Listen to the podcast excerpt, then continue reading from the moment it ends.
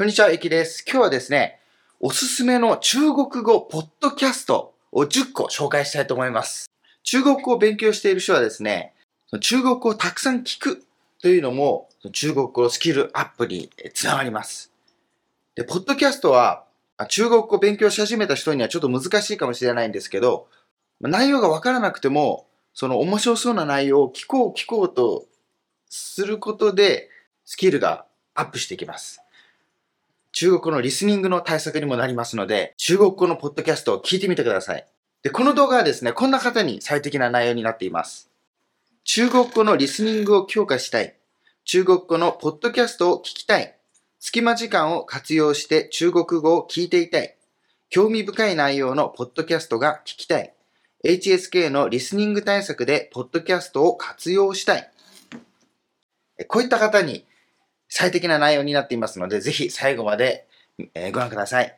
で、よく中国語のリスニング教材とか、リスニング練習用の CD とかありますけど、まあ、内容がつまらなければ、あまりその気持ちを入れて聞いたりできませんよね。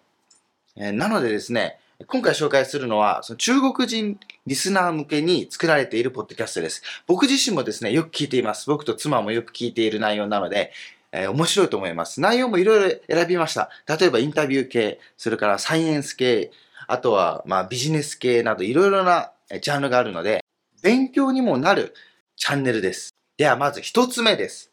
こちら、グース FM です。これはですね、ゲストが自分の体験をを語るノンフィクション系のチャンネルです。内容はですね、平均30分から40分のものが多くて、で、内容もですね、結構ユニークなんですよ。例えばこんな内容です。25歳でハゲた。公共教師と禁断の恋。僕は普通の男子だけど、彼女はクラスのマドンナ。8年消防士をしていた人のストーリー。遠距離恋愛の前は永遠に一緒にいられると思っていた。私は河南省出身のユダヤ人。まあ、このようにですね、なかなか興味深いですよね。面白い内容があって、で、それをですね、その本人が語るというものです。で、毎回ですね、登場人物も違いますから、いろんな人の話す中国語を聞くこともできて、そのあリスニングの練習にもすごくいいと思います。内容もですね、すごく赤裸々に語られてるんですよ。場合によってはその声ですね、声の処理、プライバシーのために声の処理をされてる場合もありますし、子供が聞くのには良くない内容の時には、そのナレーションで最初にまあ警告というんですかね、注意がされます。例えば、えーまあゲイの人の話もありましたね。ゲイの人で、え自分がどのようにしてゲイに気づいたかとか、あと他には、その女性の人で自分が好きになった人は結婚している男性だったとか、そういう話、もう赤裸々に語られてるんですよ。なので内容的にはですね、なかなか興味深いと思います。小説より面白いかもしれません。提示一下，为了保护讲述者的隐私，本期节目已经做了变声处理。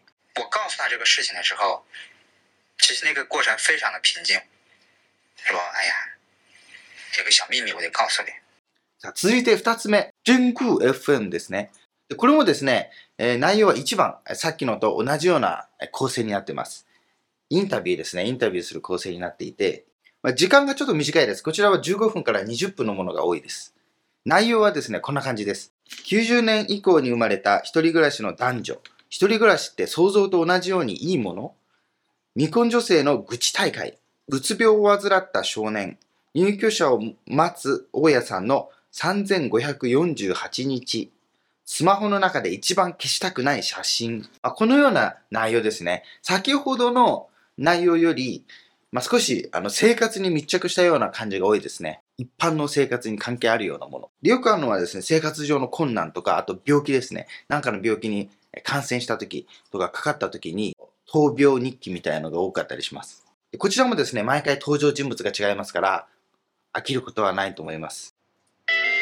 这里是由真实故事计划开设的播客栏目，在声音里听见那些从生命里拿出来的故事。你逃避，你你才会独居。你为什么逃避这个事？就是因为你不善社交，你想自己放纵自己。その次は3番目。ドゥージャーですね。ドゥージャーというのは雑誌。があるんですね。僕もですね、中国語を勉強するときに、この雑誌を、内容はよくわかりませんでしたが、よく読んでましたね。まあ、短い文章ですね。まあ、500文字とか1000文字くらいの文章がたくさんあるんですね。投稿された文章です。で、月刊誌なんですけど、その内容もですね、感動的なものがあったり、あと面白いものがあったり、あとはま考えさせられるような内容があったりします。で、この雑誌はですね、まあ、日本ではなかなか入手できないと思うんですけど、ポッドキャストなら音声で聞くことができますから、すごく便利ですよね。で、ナレーションもですね、すごく聞きやすいです。時間は9分から15分のエピソードがほとんどです。例えばこんな感じの内容。おめでとう、やっとウェディングドレス着れたね。お金がない婚姻生活は幸せ ?100 組の夫婦にインタビュー。中年になったらこの生活感がベスト。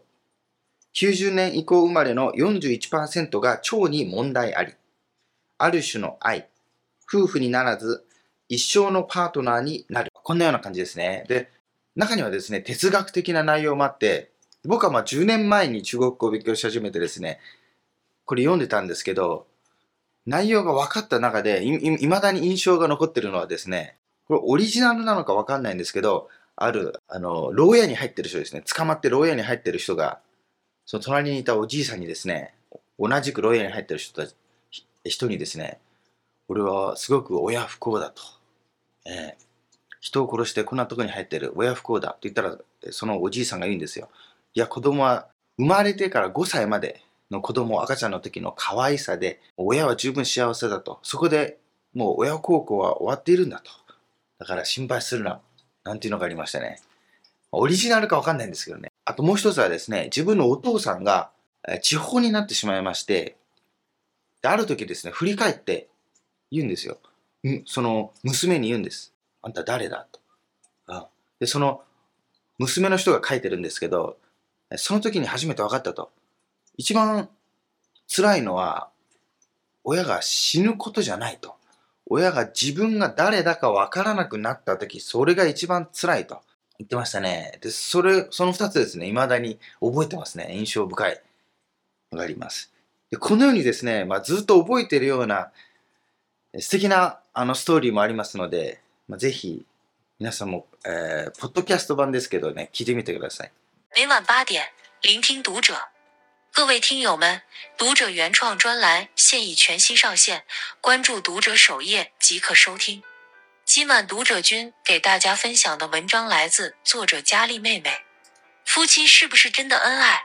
看家里的三个地方，一目了然。で次はですね、イーシーですね。こちらは中国版テッドみたいな感じです。専門家とか、そのプロの人が来て、その自分の、 え領域について話してくれる、講演してくれる、スピーチしてくれるというものですね。いろいろなジャンルのことが勉強できて、それもですね、そのプロの人たち、専門家の人たちが、普通の素人、何も知識がない人たちに教えてくれる、えという体なので、すごくわかりやすく説明してくれるんですね。学校でも先生たちが紹介するらしいです。学生たちに聞くようにと。内容はこんな感じです。蚊はどうして人の血が好きなの？蚊はどうして人の血が好きなのか離婚制度の男女不平等。どうして動物の交尾行動を研究しているのかコロナ時代の芸術。深センの中小学校を訪問。ほぼすべての教室で昼間にカーテンを閉めて電気をつけていた。というこのような内容で、エピソードは25分から40分くらいのものが多いです。内容もですね、もうジャンルもすごくたくさんですね、いろんなジャンルがあって、自分の好きなものをピックアップしてもいいですし、もしくは順番に聞いていってもいいと思います。すごく勉強になると思いますね。で、まあ、いろいろなジャンルのえ中国語を聞けますので、勉強にもなります。这一期的讲者是来自香港大学法学院的贺新老师，他是一名法律社会学的研究者。贺老师的演讲题目是“离婚中的男女不平等写成了这本书，还有好几篇文章。呃，我今天就跟大家分享我的一些呃基本的一些心得。で続いて5、IQ ラオヨ说というものです。こちらはですね、医療系が多い番組ですね。医療系についての、サイエンス番組。内容はこんな感じです。1回の医療美容で10年分の資金が秒殺される中国本土の医薬品会社の登場。医療業界への投資、チャンスはどこに？臨床試験の過去、現在、未来。このような内容で30分から50分くらいのエピソードが多いです。で、難易度は高いですが、まあ興味がある人はですね、まあ面白いと思います。僕はですね、特にまあ医療系、興味はないんですが、一応ですね、中国のポッドキャストを聞こうと思った時にいろいろ調べたんですよ。その中国のサイトで。で、そこでまあ評価が高かったので、ダウンロードしたんですけど、そんなたくさん聞いたわけではないですね。内容も難しいですし、あと、僕はあまり医療系に興味がないので、まあ、こちらですね、興味がある方はですね、聞いてみると面白いかもしれません。欢迎收听 IQ 老友说，这是一档聚集 IQVIA 艾坤伟 alumni 的谈话类播客节目。我们将聚焦医疗行业热点话题。我第一次意识到说临床试验离自己比想象的要近得多。で次は、えー6個目。科学有故事。こちらはですね、自然科学とか、まあ、化学、それから医学などの、まあ、多岐にわたるですね、理系の番組ですね。で、内容はですね、できるだけ簡単な言葉であの話してくれている、いますので、その難しいサイエンスの内容もわかりやすく伝えてくれるわけですね。で、10分前後のエピソードが多いんですけど、たまにですね、25分くらいのコーナーの、長めのコーナーもあります。あとは対談とかですね。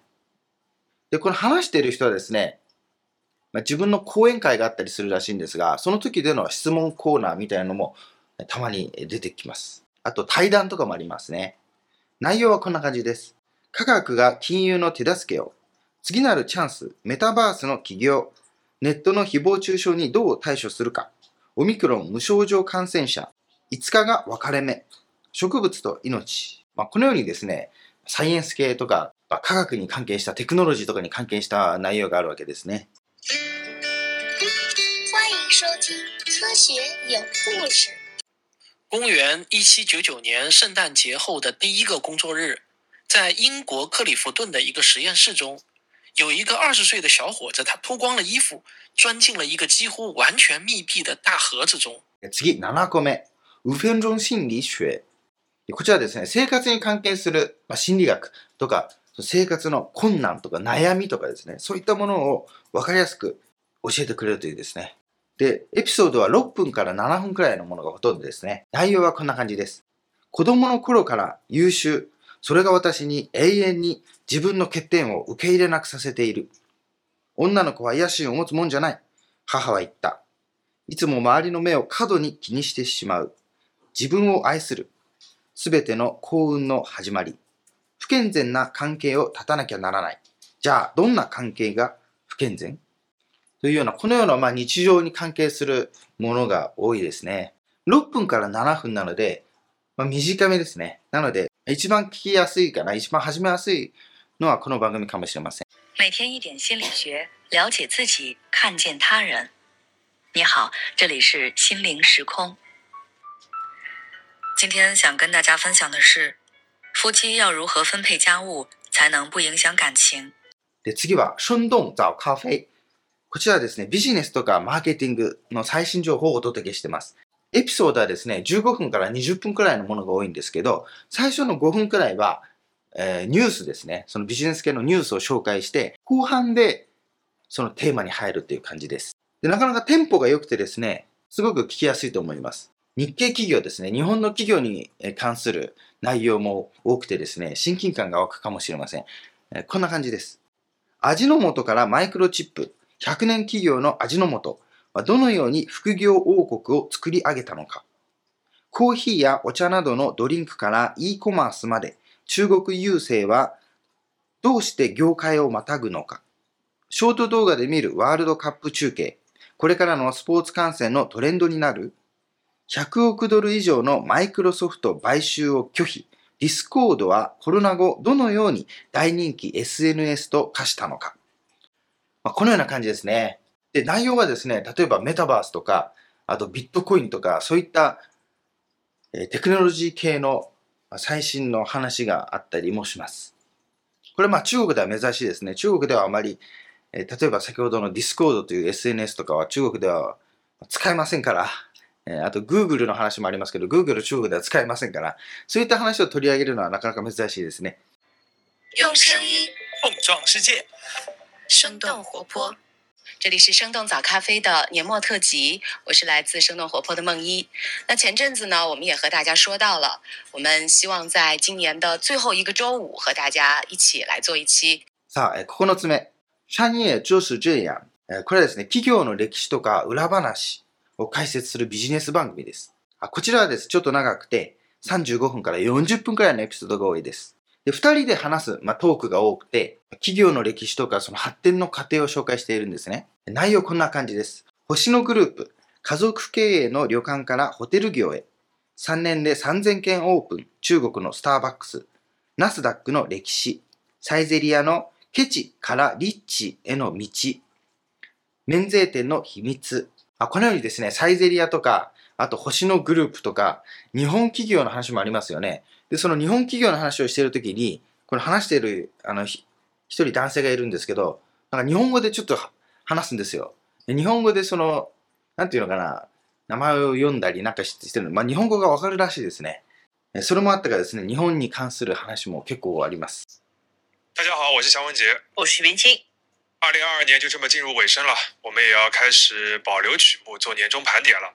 接下来的两周，我们将盘点国内和全球各五家，一共十家的失意大公司。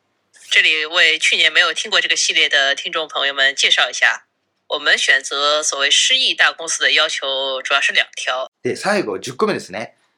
えーシャンジエ早知道。これはですね、ビジネスニュース番組ですね。時間もですね、5分くらいで毎日配信されてます。まあ、ビジネス関連のニュースですね、ニュースが 毎日更新されているような感じですね。うん。まあ、例えばですね、ファーウェイの天才少年が離職とか、インドが近い将来人口世界一に、など、まあ、まあ、こういったですね、ニュースですね。中国に関連するニュースが、えー毎日、えー配信されてます。まあ、中国のビジネスの動向とかに興味がある人はですね、まあ、聞いてみるといいかもしれません。